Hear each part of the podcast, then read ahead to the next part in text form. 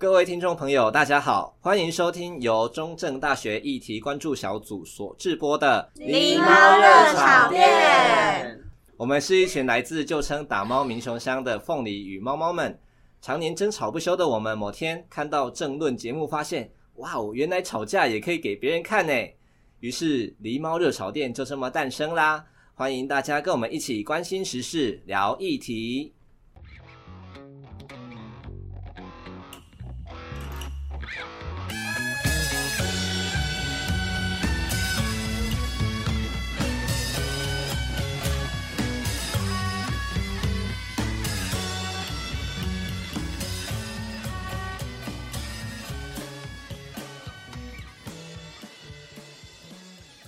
各位观众，大家好，欢迎收听本集的狸猫热炒店。本集我们邀请到两位非常厉害的记者来为我们说说这次的主题。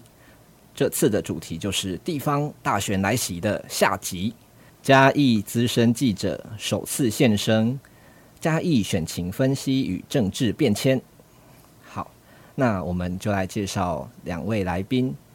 第一位是我们的鲁哥。嗨，鲁哥你好！嗨，各位观众大家好，这位听众大家好。好，嗨，大家好，我是文哥。好，那鲁哥你是怎么样？嗯，那可以请鲁哥稍微做个自我介绍吗？哎，大家好，哎，很难难得第一次啊现身啊。其实我在嘉义地方记者已经在三十多年了哈啊，我是从一九八八六年啊就开始在地方跑新闻啊，先从中时，然后到联合。那在嘉义呢，后来到了云林，那从戒严到解严啊，那经历到目前来说，在主流媒体，我是线上第一位还在线上跑新闻的哈。那目前是联合报的专属委员，今年已经刚拿到这个三十年的服务奖。哇！哦啊，今天这个很高兴哈，能够来上这个 Podcast 狸猫热炒店的节目，跟大家分享谈谈政治的过去、现在还有未来。好。欢迎鲁哥，那下一位是我们的文哥。我是鲁哥的后辈，我在联合报只有三个多月，他三十年了，我只有三个多月。那我现在是在县府的新闻处服务，然后快要满三年，对，所以我是非常资浅的，呃，跟媒体靠近的人吧。对，我现在也不算是记者了，嗯，是跑新闻，然后偶尔帮忙做县政行销的部分。了解，两位资。就是从资深到资浅，其实呃，在嘉义，我想看到的视角是很不一样的。那尤其这次呢，我们是想聊聊的嘉义的地方政治。那我想很多呃，就是对于大学生来说，初来乍到的呃，对于这里的呃情势啊，或者是历史是很多不了解的地方。那我们也听过很多不熟悉的名词。那待会呢，我们就可以请就是。两位呢，为我们讲讲你们的看见啊，或者是经验。那我就来念一下我们本集的简介。最了解地方政治的人是谁呢？地方派系随着时代的分合消长，政治人物在一次次的选举中来来去去。上周我们邀请了首次参选的议员候选人黄启豪先生，看见候选人如何怀抱热情投入选举。但我们也观察到，候选人其实他也背负着包袱，在派系啊、金钱等议题上有口难言。究竟呢，还有谁可以为猫猫们解答？或许只有长期待在地方上，见证政治势力变迁，而其人脉之广，只要一通电话就能得知嘉义所有大小事的人物，他就是资深地方记者。嘉义的明文规定是什么？一次选举要花多少钱？这次选举的看点有哪些？本集的狸猫热炒店邀请到了常年在嘉义的资深地方记者鲁哥，担任本集节目来宾。这位老派的记者手上却握着最新的资讯，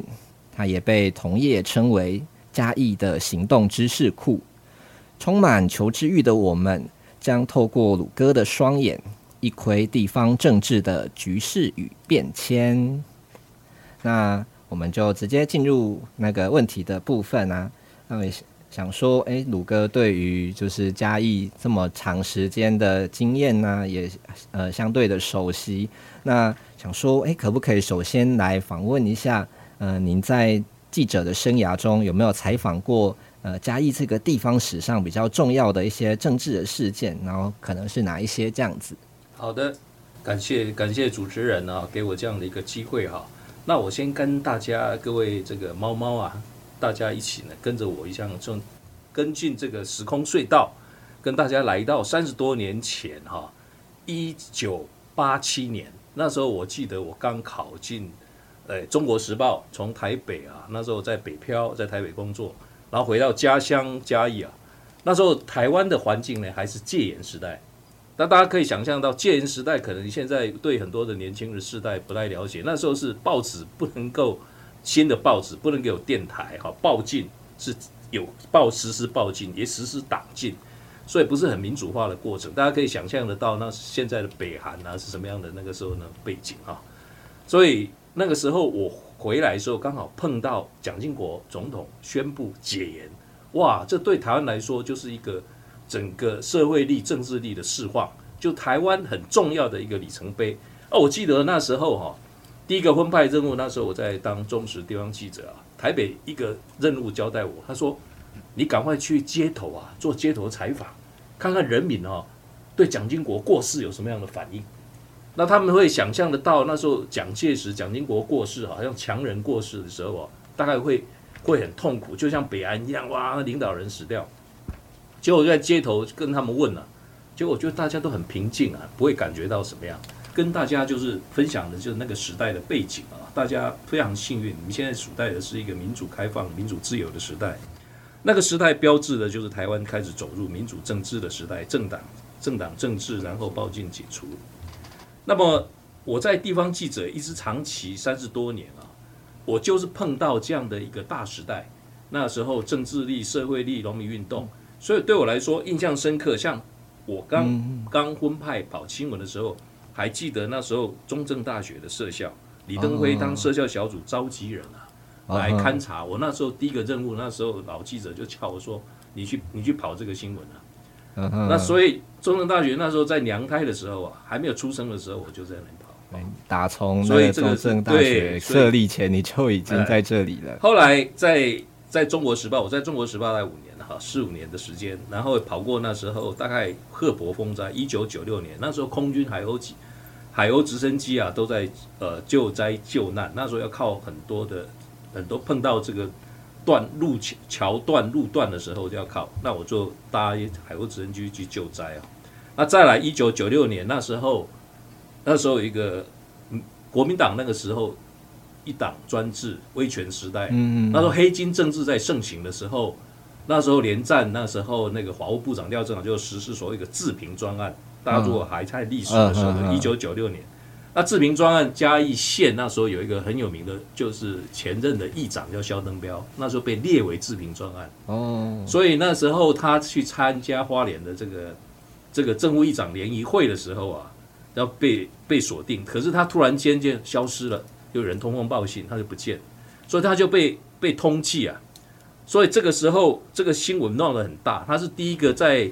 警察也在警察解的时候啊，突然间呃消失的。的这个议长，然后呢，在议会里面，议会有保护伞，他还跟警察局长两个握手。所以那时候新闻，大家如果就历史去翻一下，哦，那个时候市民专案轰轰烈烈。嘉义县那时候全部大概有三个，包括一个议长，然后一个前农会理事长，还有一个议员，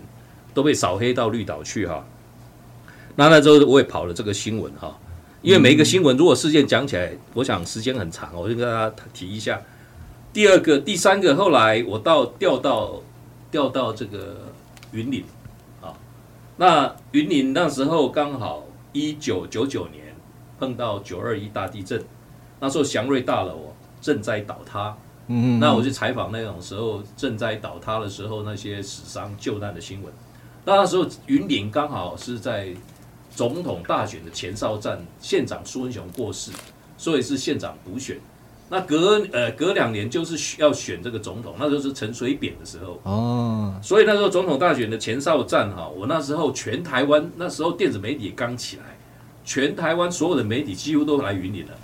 全部都集中到云林。那时候呢，我们这种平面媒体，我们看到那个电子媒体，它是马上直播然后马上那个 SNG，嚯，我一个人要跟他们那些人这样这种竞争呢、啊，那是对我来说也是很大的震撼啊。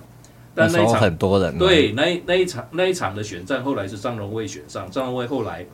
也又重新加入了国民党啊。他是张立善的爸爸吗？哎、欸，哥哥吧，张张立善的哥哥，哦、哥哥，张丽善的哥哥。还有那时候那个县长补选，还有发生的一切啊，就是国民党提名的一个云林地方法院前任的法官叫王培志，他国民党提名他，他是第一位拒绝提名，然后突然间消失，因为为什么？他说国民党是玩假球，就是陪选，他其实他是在护航。这个张荣味哦，那时候李登辉跟黄坤，黄坤卫是土库人，跟跟这个张荣卫是两个都是土库人，所以国民党是这种玩法。哦，所以他知道了真相以后，他不提名他就跑了，跑掉。那可以跟他分享，这王培是我的高中同学哇。后来他找不到报社要我去写他的访问稿，我怎么办？我就自己替他写，我躲起来了，真的不见了？他就不见，真不见，这他就不是躲起来了啊？他不需要，因为。他不想要玩。那时候国民党在那个背景下提名等于当选，那没有一个说被提名县长候选突然间不愿意接受提名跑不见，他是第一个。好，OK，这也是值得值得值得一提的了。真的。哦，再来。那鲁哥，你刚才说你就帮他写哦。我就帮他写，自己学嘛。当然他的，你懂他的想法，懂他的想法。他只有是不是只有你找得到他？没有，他是用内心揣测。哎，大概知道过去跟他 通过电话，同台嘛，同台嘛啊。然后再来，再来，我讲几个大大事件啊，那我跑跑跑过的，再来就是二零零九年，后来调回来嘉义啊，碰到八八风灾嘛，八八风灾那时候我记得那时候马英九他们北部的时候都以为天气晴朗，不晓得南部大水那么严重，对，所以那时候他来还一副一派轻松啊，那时候跑民雄那个金世界那个水淹金世界，哦，那时候也也也也印象深刻，八八风灾的时候，那个时候我记得回来嘉义，那时候陈明文当县长最后一年。问一下，金世界是在那个南边，快到嘉义市那里，对不对？牛稠溪桥，那时候我我我们都还坐那个直升机去帮忙救灾了，就是跟陈明文那时候彰化县当立委，哦，还是帮忙救灾。记得那个桥是不是后来那边桥是不是后来断掉，还是重盖这样子？没，呃，牛稠溪桥没有断，它是整个水都淹过去，淹过去，溃堤哦，溃堤，牛稠牛稠溪那个堤防的溃堤啊，哈。然后来再来就碰到二零零九年的八八风灾，然后二零一八年的八二三水灾，所以我想很多的呃碰到这样的地震啊、台风的灾变啊，还有一些政治事件，那都都碰到。所以我想你说我在这个这个历程里面采访过多少地方的重要事件，对我来说也是蛮多的了。那值得印象的提到就这几件。好的。哇，没想到，本来只是想说问一下鲁哥有没有几个大事件，结果我一长串数不完啊，数不完，真的太多了。三十年的经验真的不是假的，因为应该蛮少人会可以从戒严时期，然后到解严，到现在还没有退休的。对，经历的事件真的是非常之多，而且啊，我想就是。就连我们还没有很多还没有出生的这些伙伴们，应该都听得都哇，原原来嘉义原来发生过这么多，也不止嘉义啦，因为刚刚也讲到云林，林，对，就这个地方原来是发生这么多有趣的事情。那呃，接下来我们想说，诶，那如果聚焦嘉义地方政治的话，那对这里不熟悉的人呢、啊，要从哪边开始来认识嘉义的地方政治呢？是，我想派系哦，我们今天今天要解读一下什么叫派系。派系是人的组合，那他是为了一个政治的目的，就是要夺得权力嘛，哈。嗯。政治他要权力，我们如果讲就是公共政策，他获得权力来实现他的抱负也好，我们讲说有的说派系它是利益共同体也好，他目的他就是要夺权嘛，夺权那就利益利益嘛，所以不外是人啊。派系最重要的核心那就是人嘛，哈。因为派系跟政党有关，政党它是有政纲、党纲，然后它有理念嘛。哈嗯嗯，那不外是人，那但是我们要了解这个派派系，它它的一个一个是，它是有一个众生的时间的历史很长，所以我们要去接触它的派系的话，也就是一个现代，你说可能第二代、第三代的人，所以不外是人。但你们要从历史里面去解读，可以大家跟大家好介绍一下。如果你要了解嘉义县的地方派系，我想有很多中正，我知道中正大学的政治系有很多论文有没有写地方派系，大家从可能这边。从这方面哈，可以去去了解那个历史。啊，另外跟大家可以推荐一本啊，就我们联合报的这个退休的特派员，现在八十几岁，叫苏锦章，他是台大法律系毕业，跟这个前任以前退休的苏安荣岳生是同班同学，写了一本啊，我把这本书也带过来哈，这叫《侏罗春秋》。这本《侏罗春秋》哈，他把嘉义县的历史大概前半部，从到到现在哈，呃，他的到应该是他记载的一段的前半部的时间呢，非常的完整。对于黄林两派，嘉义县的黄林两派，还有许家班，他的整个的一个脉络，还有这些部分都很清楚。大家可以要了解派系的话，除了这个中正大政治系的一些啊论文，写派系的论文，还有从这个书籍来可以去了解。那再来就是可以去访谈、接触、认识这些呃所谓派系的这些核心的人物。就是说，你先了解一下现有的一些文献。然后再从这些文献上面去找到说，哎，这些核心的人物可能是谁？然后你再慢慢的去接触接触这些呃派系相关的人物，这样你就可以取得比较呃对于派系的一些基本的了解。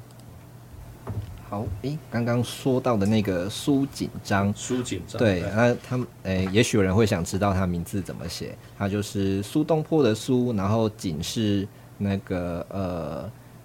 锦锦鲤的 锦，对 对，一个一个金在一个帛，然后章是文章的章。如果大家对于嘉义的地方派系有兴趣的话，可以去看看这位退休记者写的书籍。好，那刚刚鲁哥已经有稍微讲到这个派系的部分，那呃，想要问一下，说现在地方选举正在进行嘛？那我们可以怎么样去知道说，哎，嘉义的地方派系要怎么去区分呢？OK，如果谈到派派系，我们就谈到哈，从苏锦章里面书里面所记载的历史啊，在民国五十年啊，现在是一百一十一年，就是大概一个甲子以前啊，嗯、那时候地方自治刚开始，所以那时候那时候都国民党一党专制，所以那时候的地方精英哦，开始在学习民主，那时候民主，所以那时候大概没有派系。可是那时候嘉义县的那时候东京地大毕业第一个民选的，现在叫林金生啊，结果他在竞选连任的时候输给那时候他说叛党的李茂松，所以变成他输给他了以后，他的支持者就是一直在在修理这个李茂松，就是分成两派，所以我们我们常常听到嘉义县的派系最早叫做黄林两派，嗯嗯，黄林两派是从那个时候开始，但是呢黄派那个时候公认的领袖是在。民国五十年哈当选第五届议长，好啊，五十七年当选第六届议长的黄老达，那他的对手就是第六届的议长叫林正荣，所以他两个死对头，因为一个姓黄，一个姓林，所以嘉义县的黄林两派用他们的姓氏哈，就是那时候诞生，所以自此以后这个。地方的大小选举就集中在他们。那所谓的派系，那时候国民党还是一党独大，所以那时候黄林两派主要的战场呢，还是在议会的领导权的争夺战哈。那当然后来一直延续，经过这样的整个县长的选举的不断的黄林两派的这样的对立竞争了哈，一直后来就到了民国七十四年嘛哈，这个第八届省议员那时候就是黄派就是由李阿锦哦当了八年的县长。然后林派就是现在的立委，所谓的鹰派掌门人陈明文，他是林派的掌门。他们接续的不断的后来这个在培养他们的第二代，然后再是包括现在李呃李亚锦已经这个呃隐退了，嗯，然后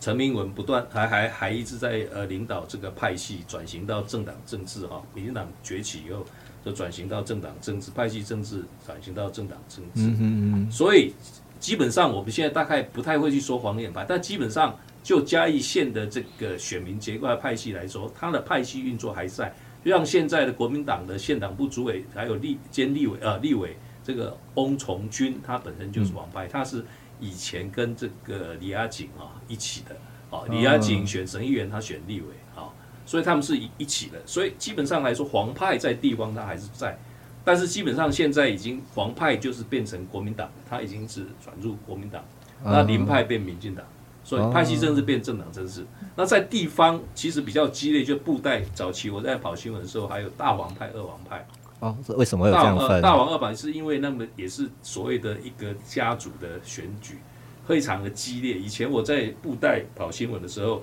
大王二王是互相不往来，他们选举完。在正代表，如果大王跟二王派他们不在一起吃饭，然后连 连殿他们也不互相在一起，所以非常的激烈的哈。后来他们现在这两派也慢慢就是就是就是被被这个进入到就是变政党了哦，所以国民党、民进党两党政党他们就有关。那像义族现在这一次也是很激烈哈，大家可以看得出来，翁章良的故乡义族非常的激烈。现任黄阿嘉要连任，面临到一个黄正杰，一个无党的博士哈，嗯。嗯，那出来选，那背后的支持就是这个翁从军他们兄弟。黄派，那翁从军不是异族，那时候叫黑派跟黑派跟红派，哦，那翁从军他们代表的是红派，红哦，红派哦，啊，那翁章良他们这些支持黄阿嘉的，哦，那时候还有一个呃，现在现在这个那个总统呃国策顾问郑庆祥。他是一是他是黄林派的师爷，那现在他被聘为总统，就知道他的辈分哈，那所以他也是异族人，他是黑派的大佬，所以就知道嘉义县最激烈的派系是在布袋跟异族，靠海的就对，对，海鲜才要弄。布袋以前的议长一个蔡长敏，就是现在蔡宇的阿公哦，阿公了，他的祖父就是现在这个蔡呃。那个蔡启芳的爸爸，嗯，就就了解，从那时候就开始。对，所以你看布袋一族这些几乎是派系的发源地，他们这些，反正是靠对啊，民雄这边都还好啊，山区海边比较海边比较激烈哦。因为上一集我们就有同学在问说，哎，听说那个海边的派系问题比山区这边还要严重，今天我们得到证实了。了解，那。嗯，哎、欸，再来是明文规定嘛，哈，对对对，OK，明文规定，我想大家都很好奇，因为现在选举从立委选举开始，林国清那时候在山区，他他的选票得的很高，哈，几乎是要威胁到陈明文嘛，是，嗯嗯，所以那时候就是明文规定，到一直延续到现在选举，大家都会听到所谓明文规定，对，一直要说打破这个明文规定，我想我们现在先回溯四年前，二零一八年，这明文规定是缓明文规是怎么来的？嗯嗯，那这个要从这个。接班人的这个绿营啊，民进党的初选开始谈起，因为那时候张花冠他主意交给他的副县长吴芳明接棒，是。那陈明文他要翁从诶翁翁章良，他需要主意翁章良接棒，所以这两个人就意见不一嘛，没有办法谈不成了，所以后来就所谓的大家应该知道爆发所谓花文之乱，两个斗得很厉害，嗯，那后来。初选嘛，县长初选的时候，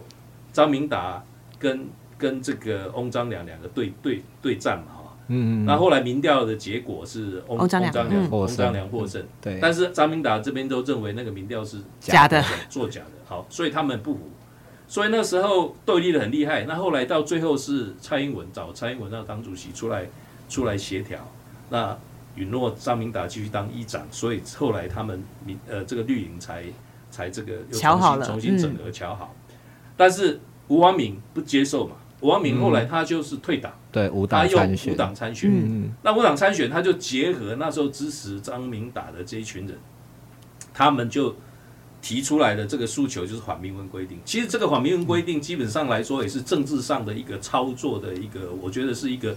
就是一个也说一个口号也好，或是一个目标。嗯嗯。那、啊、我记得陈明文那时候，我们都知道，其实他就在影射，就是指陈明文，嗯、就是这个人家说嘉义王哈，就是林林派的掌门，林派的掌门是他。哦、但陈明文从来不会去正面说那个是针对我，但是他了解政治在运作上，两个敌对势力，或是说在野势力，他们这些人一定会去塑造一个这样的一个敌人，而且敌人，然后做一个领袖，然后就针着他。所以我想，这个是延续大家了解这个背景啊，哦，明文规定是怎么来的啊？当然那时候陈明文面对这个也是一笑置之啊。他说：“当然啦明文规都要遵守啊，哈，当然是一笑置之。当然背后的底子里面就是对于人事，我们讲说什么，其实政治就是在所谓的这个政治利益或是人事上的分配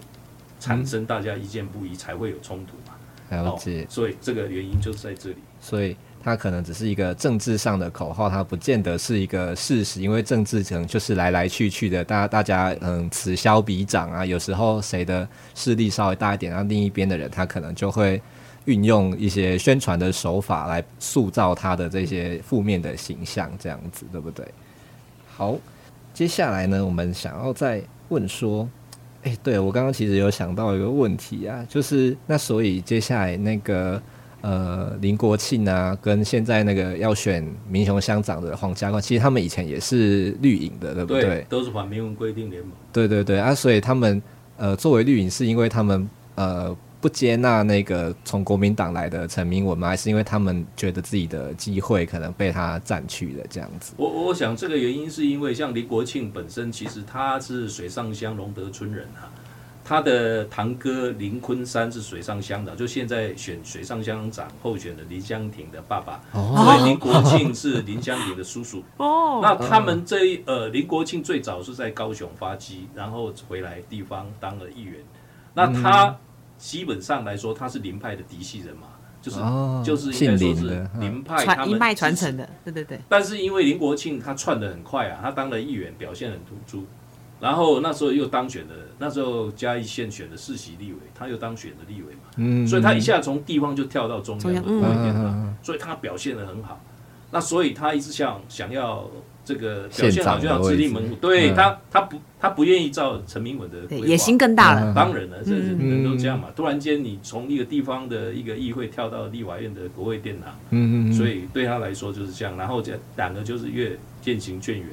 然后就自立门户，然后就就就分开。好，那我有点好奇，那个人对黄家宽有什么看法？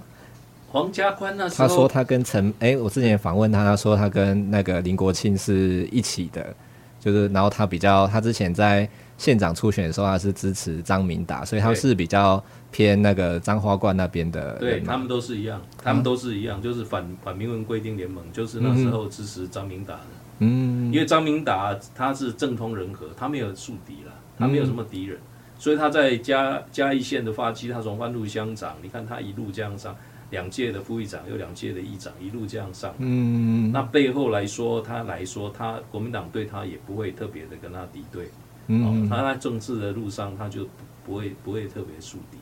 了解。好，那我就继续问一下，说，那你觉得啊，这样子的呃派系啊，或者是政党的差异，对于嘉义的选民来说是重要的吗？我我我想，与其说重要哈，它的存在是一个事实哈。嗯那政治是是一个公共事务哈，政政治是一个你不管他，他会来管你了，所以对党派需要去了解。嗯但是你至于说重不重要呢？其实党派这些人是操之在这些呃一些少数，就是核心的这些有权利的人，他们去分配这些利益了。他说重要，它也重要，我们要去了解它了。但是你不一定去参与它，也不一定要去跟它。哦，认同它了哈，你要有自己的独立判断的能力了哈。嗯、这个我想是对于我们党派的一个，我们现在在要迈入所谓公民社会，我们必须要有的认知，我们自己要有自己的呃自主、独立自主的判断能力。了解，就是对于选民来说，你怎么样去了解这个呃自己的自己想要什么东西，然后你的独立思考是比起党派还要重要的。好，我比较好奇的是啊。那大家都会去谣传说，哎，选一个议员可能要花五百万啊，选一个乡长或县长要花多少钱？那这部分鲁哥是怎么看的？是我我我想哈，参与政治很重要，除了人以外，大概就是钱啊。没有人家说，哎，谋事在人，成事在钱啊。其实这个财财政的能力是很重要，这个残次重力，但是呢，不是用在买票。那为什么我们的民主政治的发展啊，过了这么久了，从从解严，我刚跟大家讲哈，从民主发展的过程的历程来看，为什么这个贿选啊一直都没有办法断绝啊？嗯嗯嗯。那我想有一些背景的原因呢、啊。第一个是过去我们讲国民党在在一党专制在威权时代，他没有所谓的公民教育，他也没有在特别去做所谓的贿选的宣导。嗯，就他没有做这个法治教育，嗯，所以大家选民基本上没有对于买票没有所谓的罪恶感。我们说呃，病耻感，他没有罪恶感，嗯，哦啊，然后我们的我们在地方自治的参与里面呢，又会把买票的行为把它合理化，说你的走路工，啊，我请你来的来去投票啊，一些哈，哎嘿嘿，写的收尾，就台湾人种种这种哦，这个勒索嘛，啊，拜托你去给他投票啊，你。哦啊，这这几类卡贝维啊，就是把它合理化了，没有罪恶感，然后又把它合理化这个行为，加上政府，我觉得那个时候根本不重视这个贿选的宣导，那时候抓贿选都是检察官，检察官他怎么可能去办他？他要抓贿选，一定要透过警察。透过地方，但是那时候那个背景，警察跟地方调查系统根本都是在估票，他不抓贿选。我那个时代，所以基本上来说，我的观察，我认为执政当局在纵容这个贿选，也是造成到现在存在的原因。那后来当然慢慢的政党政治成型嘛，哦。他们讲的早期那个时代哦，做票啦、贿选啦或怎么样哈，那个时代民主的过程都是一个过程嘛，哈，那个时代他会操纵派系，他会掌握政权，用这种手段。后来慢慢当然这些就不存在了，民主化的时代从从党禁、报禁解除以后，越来越民主化、透明化，当然这个就不存在。所以后来大家对贿选为什么越来越重视嘛？所以这个杜绝风清一定要抓。所以目前这个来说，我们现在可以看得到，还是一样减减警调，还是不断在抓。但贿选已经再没有那么明目张胆。还有第二个原因是，贿选它的这个成效越来越低啊。以前他们在买票都是大傻逼了哈，整个村落那个透过做过这些庄脚甚至黑道的兄弟那大傻逼，在选钱的时候哦，利用那个那个那个庄脚的系统出去撒钱，那是几乎都普遍大买。啊，现在不敢。现在买票的层数，就是买票他的得到的那个报的的回馈，就是说他的得票率哈越来越低。嗯，所以现在买票会越来越隐秘，然后越来越越越越限缩，限缩也会找自己信任的选民嘛。嗯，因为他被检举，怕被举报。因为现在政府采取很多的措施在防贿选，不要检举贿选的奖金这么高，不然他不愿意甘冒那么大的风险。嗯，哦，这也是原因之一了。了解。那鲁哥刚刚有说到检调以前都在估票，他为什么要这样做？呃，以以前国民党时代的时候，哈，他会透过几个系统在估票，包括警察的保安系统、调查局系统，那时候还有那个宪兵宪调系统。哦哦，关系他们就会估票。为什么估票？怎么估票？他会从调，他们会从窗角那边去探寻啊。比方说，哎，你下了多少多好？他们他们能那时候容易掌握。哦，你花多少啊？可以。就可以回收多少这样，比较能够能够掌握。嗯嗯。现在没有办法这样估。当然后来后来后来这个这个民进党执政，当然民主政治发展以后，这些情治系统它要国家化嘛，慢慢中立化，就跟军队的中立，他就他就就开始要办这些事了。所以他就退出，不会去估票了。嗯。嗯他不他不会再去估票。嗯嗯啊，所以现在就剩下党务系统，就是他们国民党、民进党一起做民调，自己去民调，通过这样自己去估票。了解，好，那呃，接下来再问一下，说你觉得啊，这一次那个嘉义选情的看点会在哪边？呃，嘉义县市哈不一样的形态嘛，嘉义市是这个呃国民党主政嘛哈，就黄敏惠他是算他的第四任任期了哈，他已经当了两任回国四年，那他基本上来说，现在目前嘉义市，因为他。碰到候选人有一个过失，他要延期选举，所以目前这个会有没有变数呢？一般认为说，好像对对黄敏惠比较不利，因为。民进党会全力辅选，会请全党之力哈，包括中央执政，然后他会来打他了哈。嗯嗯。但是我认为，当然会看得到会是这样，但是我认为今天黄敏惠在嘉义的经营深耕哈，他的基本盘是很稳的。嗯。虽然你看起来就是说，哎，可能会有危险，但是我认为他是危险中他还是会很稳，他还是会稳这个主要原因当然是因为这个这个对手哈。这个李俊毅，李俊毅的这这个他的虽然当过两任的立委，然后也是当过总统府秘书长，哦，但是他在地方民进党对，但他在地方他的经营过去，他是一个属于改革的，就是国民党。但是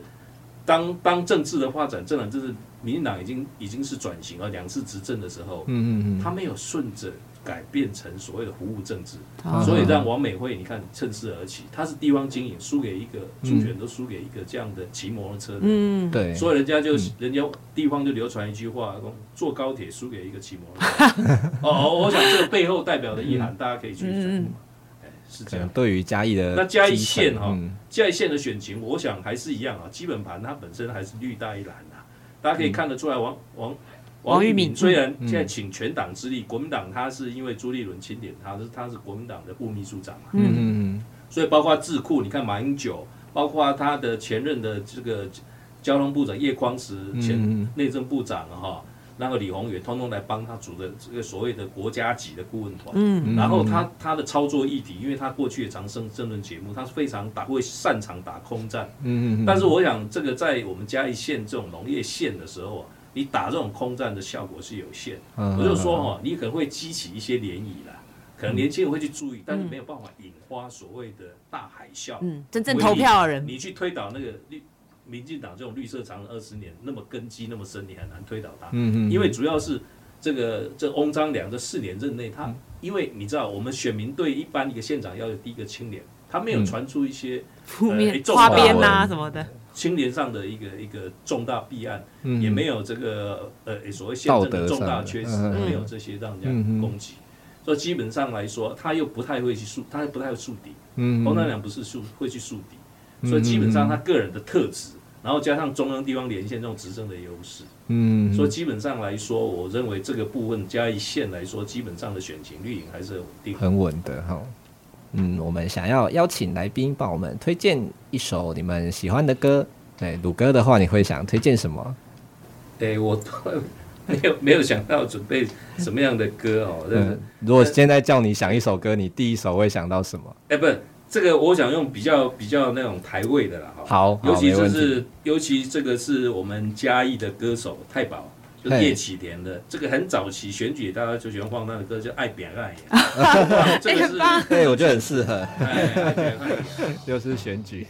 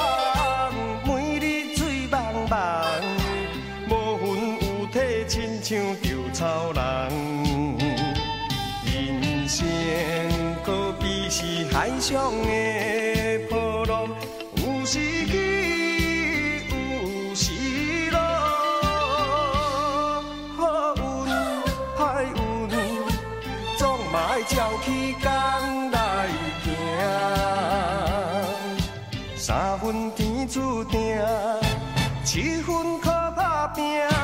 爱拼才会赢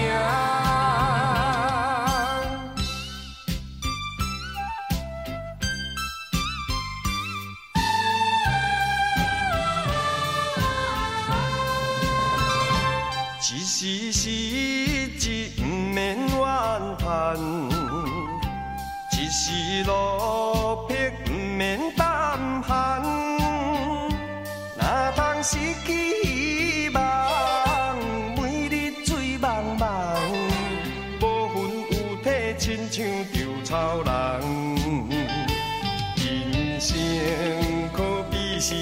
cho nghe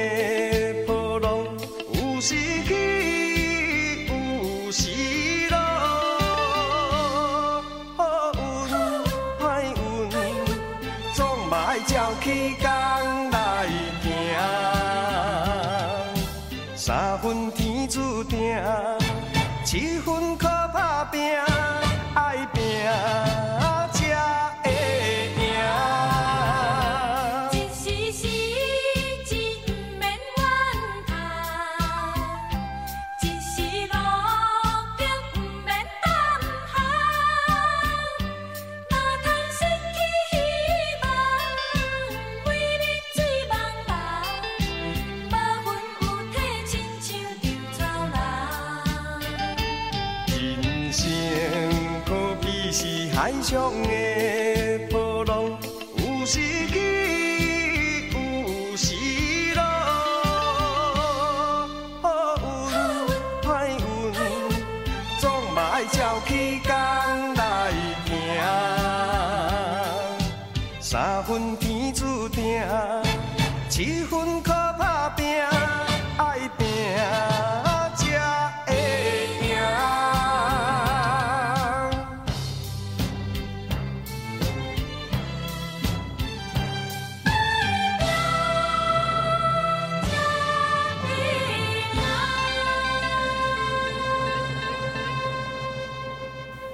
想要问一下鲁哥说，那作为记者啊，嗯，我们会怎么样去做选情的分析？我们会收集哪些资料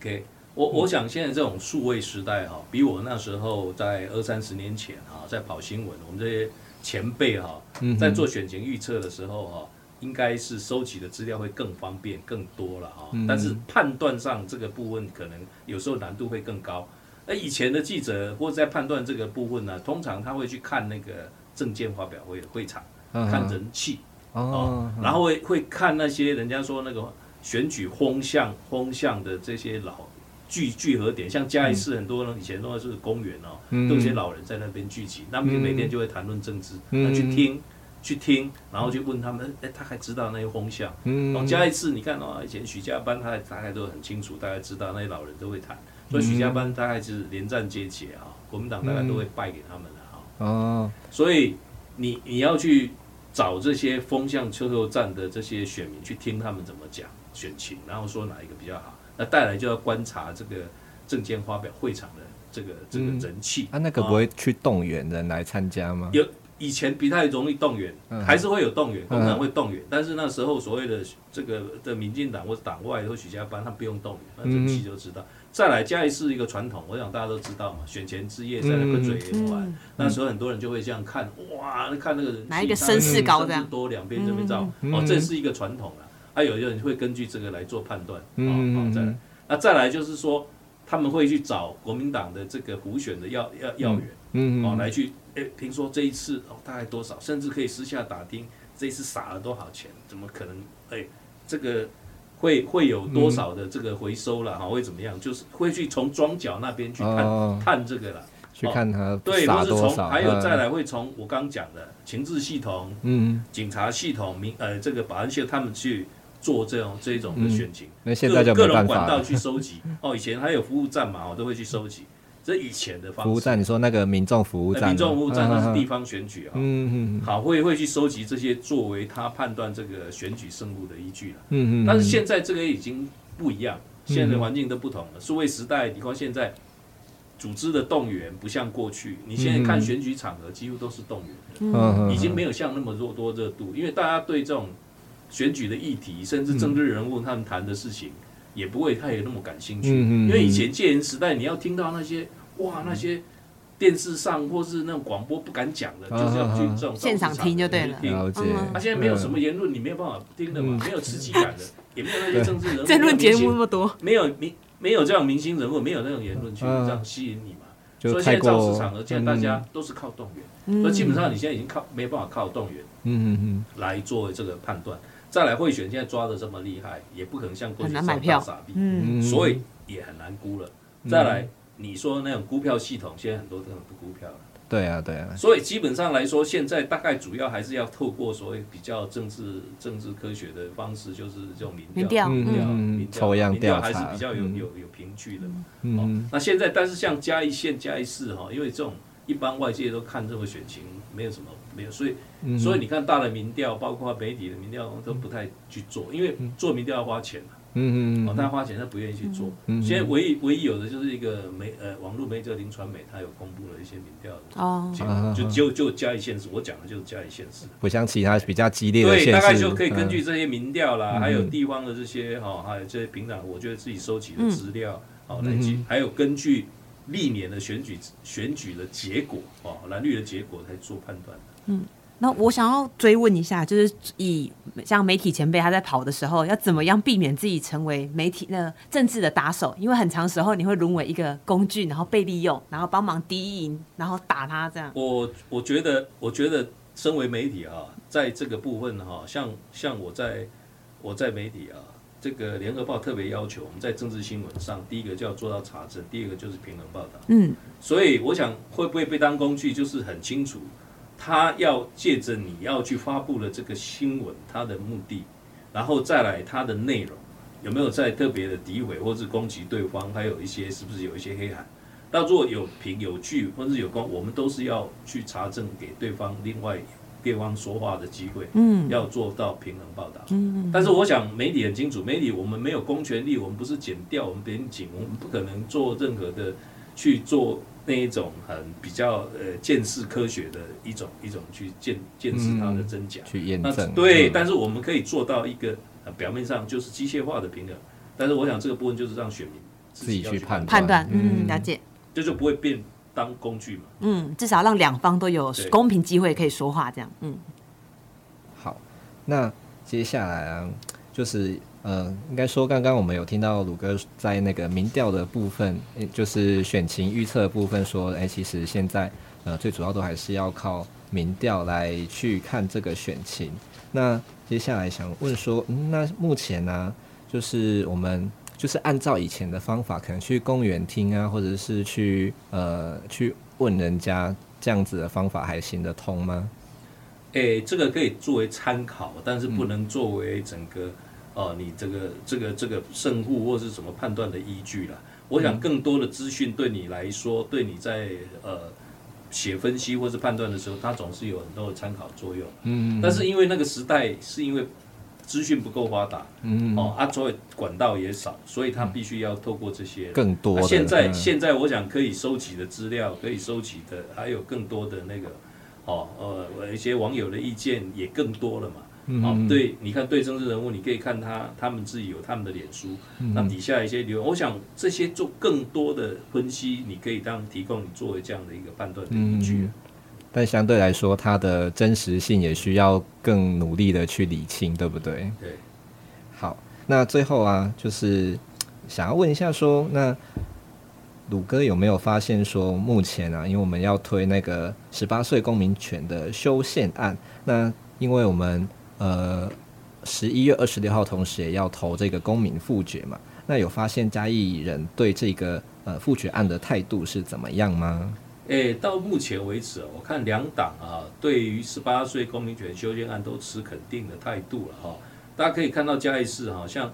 这个虽然是这个民进党推的啊，但是黄敏惠也是公开，但他用这个大的选举看板，也是在支持十八岁的公民权的哈。嗯嗯嗯。但是目前在推动方面，目前只有看到说，当然这个民民进党有有有有一样有有些他这样的一个宣导性的做法有讲啊，但是也仅止于口头支持。你至于说行动，到目前并没有看到有太。呃，积极或是动员群众去做这个表态，他因为基本上来说，我觉得这个议题来说，跟去呃，大家还记不记得去年四大公投那时候是是对立的，嗯那时候两党就是竞争嘛，嗯嗯，所以基本上来说，这个比较没有什么争议了，争议性并不大，所以很难去动员这样子，对，比比较没有引起太多的这个讨论对话，嗯。嗯。是不是就连那个青少年自己本身好像也不太会去做这方面主动的争取？因为我觉得这是客观上，因为一些十八岁的学生现在都忙于课业了，嗯，准备要升大学了，对啊，要当学生了，或什么他自己都忙不过来了，嗯，然后也没有任何一个公民团体或者什么、嗯、哦，我们这些公民团体来为他们发声啊，嗯，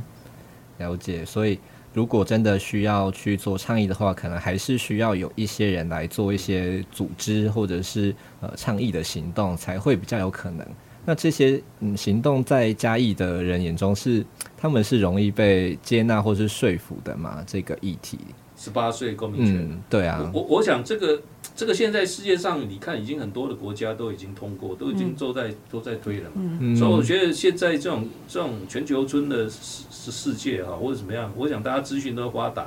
所以基本上我觉得大家都还会认同这个，会会对这个议题会持肯定的。嗯嗯。哎，所以你说要引起太多的这个讨论啊，或者什么，他觉得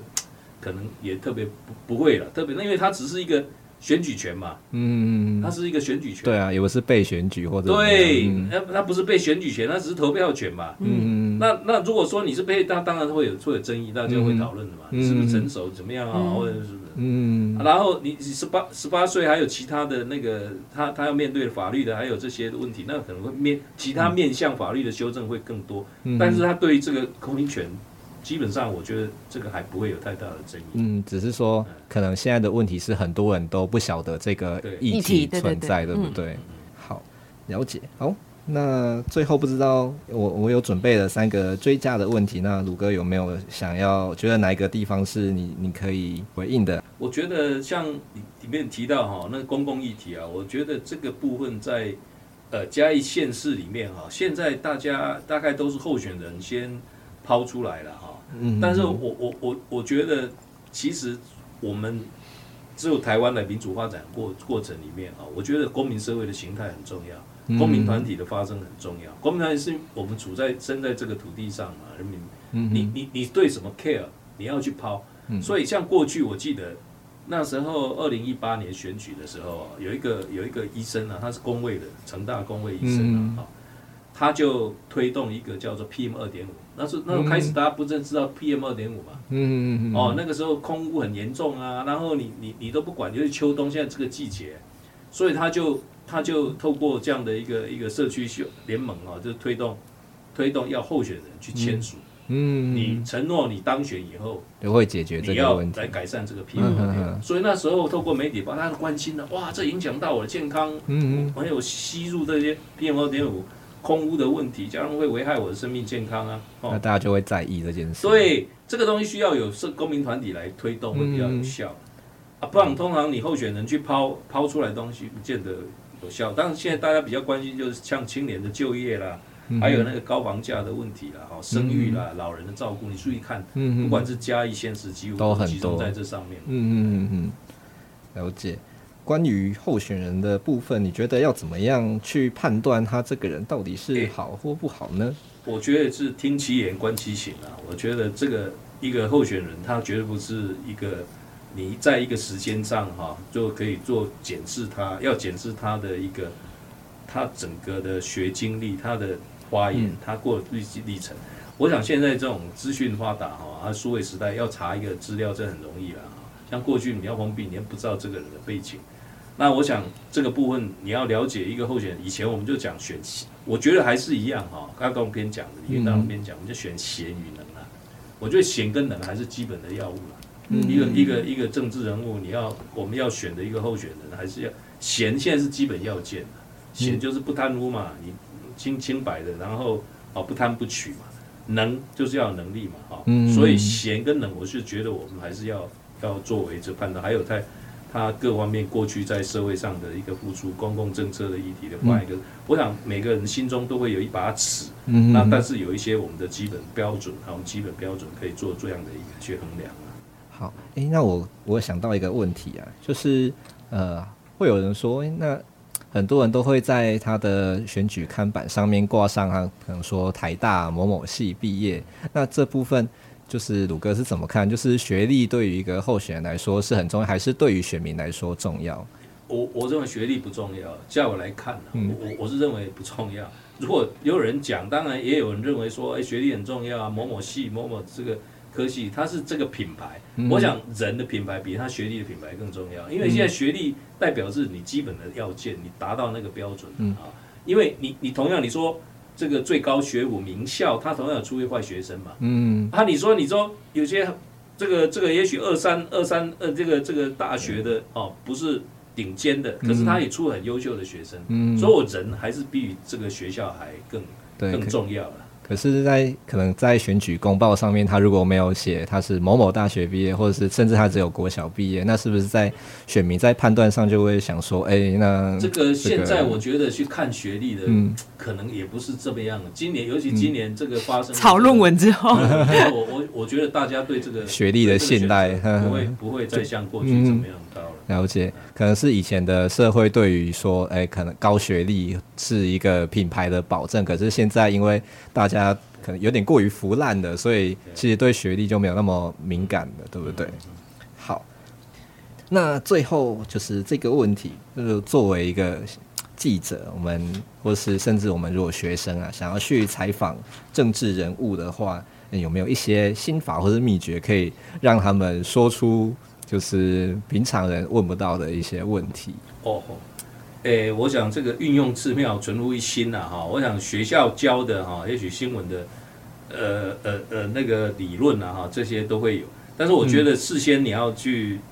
做好功课很重要，事先的资料收集准备，嗯、然后对这个人物的了解。那通常哈，你要你要一要一个政治人物卸下心防，并不容易。嗯，如果是正式的采访，你看那些政论节目啊，政治人物采访，你如果通常问他这种抛出这些比较哈正规的问题来说，政治人物通常人家说不要说睁眼说瞎话，实问虚答，他称为实问虚答，因为对他有他不会不会去讲他真实的真实的话了。嗯有这部分，我刚录完上一集，很有感觉。所以怎么询问你说才能获得最真实的资讯？嗯嗯嗯，呃，这个这个我没有办法给你一个一个标准答案，或告诉你方法。嗯，那基本上我认为跟真正人物之间还是要取得信赖。嗯，就你跟他熟了，他才愿意多跟你说一点。对，他知道你这个内容，你不会去害他。嗯，因为有些记者我知道，有些真正人物他曾经被记者。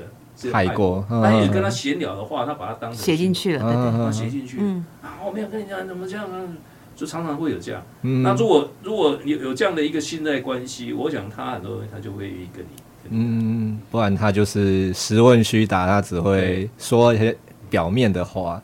来应付你这样子，对不对？好，那。今天的节目我觉得非常的精彩，哎，对对对，就是很感谢鲁哥跟文哥跟我们一起，就是聊聊关于地方大选，然后呃嘉义的选情啊，嘉义的地方政治的历史，那这些其实都帮助我们很多，可以让我们更了解嗯嘉义这一块土地，然后还有这边发生过什么样的事情，然后以及我们现在正在经历的事情可能会有怎么样的发展。好，那。谢谢大家今天的收听，那也希望呢大家在呃这个过程中有一些收获。